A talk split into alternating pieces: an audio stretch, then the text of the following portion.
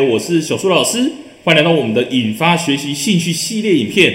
今天要跟你分享的主题是国医生爱电动，如何自主专注学习呢？跟你分享我的个案例子哦。很多青春期的孩子啊，他就是电动不离手嘛。那我像我遇到的个案状况就是，这个孩子妈妈带到我面前的时候，他就第一句话跟我说，孩子的学业状况哦真的很差，所以说他想要带来我这边，想说能不能培养孩子一个一技之长哦。那确实哦，我在上课的时候，我就发现孩子真的超爱玩手机游戏的，而且电脑的荧幕呢，就会一直放着游戏的影片一直看哦。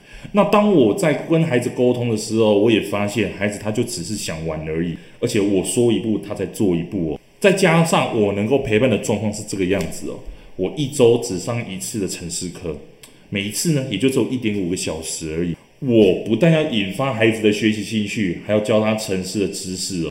甚至是还要陪他做出城市专案。我当时那一个班有六个孩子，光是这样子的状况，我就陪他一个人，我就不用顾到其他人了。但是越是这样子的孩子，我越有兴趣。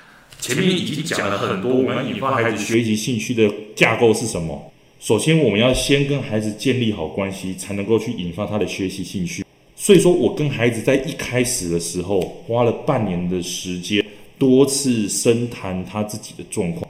而那个孩子也在我面前哭了两次，他就是哭说：“我就是喜欢玩嘛，我就是想要来这边玩啊。”可是，在长达半年的沟通之后，孩子他渐渐的步上轨道了，他开始能够自己去安排他可以做到的事情，从一件事情、两件事情开始，到现在变成五件事情了。他现在已经国三了，刚考完会考。他虽然还是很爱玩游戏。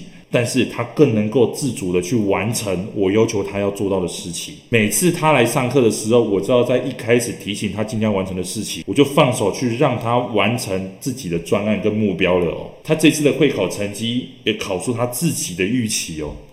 左手边呢是我问孩子他这次考试的成绩，他还蛮惊讶的说，他英文跟数学竟然还可以拿到 B 嘞。其实他自己都觉得说他没有办法考到那么好了，但是我就跟他说啊。其实我觉得你是一个相信自己能够努力就能达成的孩子哦。原因是因为每次都需要我逼你做事情，你才会去做。但是到了现在呢，你可以自己去完成了，而且现在在家里面也会努力的去学习课内的知识哦。你就是一个这样子的人啊，所以你有这样子的结果，我真的不意外哦。所以说，透过我们先跟孩子建立好的关系之后，孩子他知道我是跟他站在同一边的，而不是把他推远了。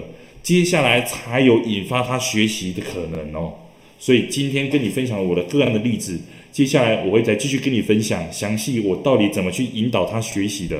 我们下节课再见喽，拜拜。为了要解决孩子的情绪问题、学习问题、课业问题，甚至是专注力问题，你想要获得更多的免费教学影片吗？欢迎加入到我们的 LINE。大小数教育学院里面搜寻 LINE ID 小老鼠九七九 dxwrf，我们会给你更多详细的影片内容。加入后点选我们的课程资讯，还会给你完整的购课链接，让你完整的解决孩子的学习状况哦。那现在购买我们的课程，我们还赠送专属小树老师的私赖群组，让你有任何的问题都可以在里面问到饱、问到爽，而且还不限时间哦。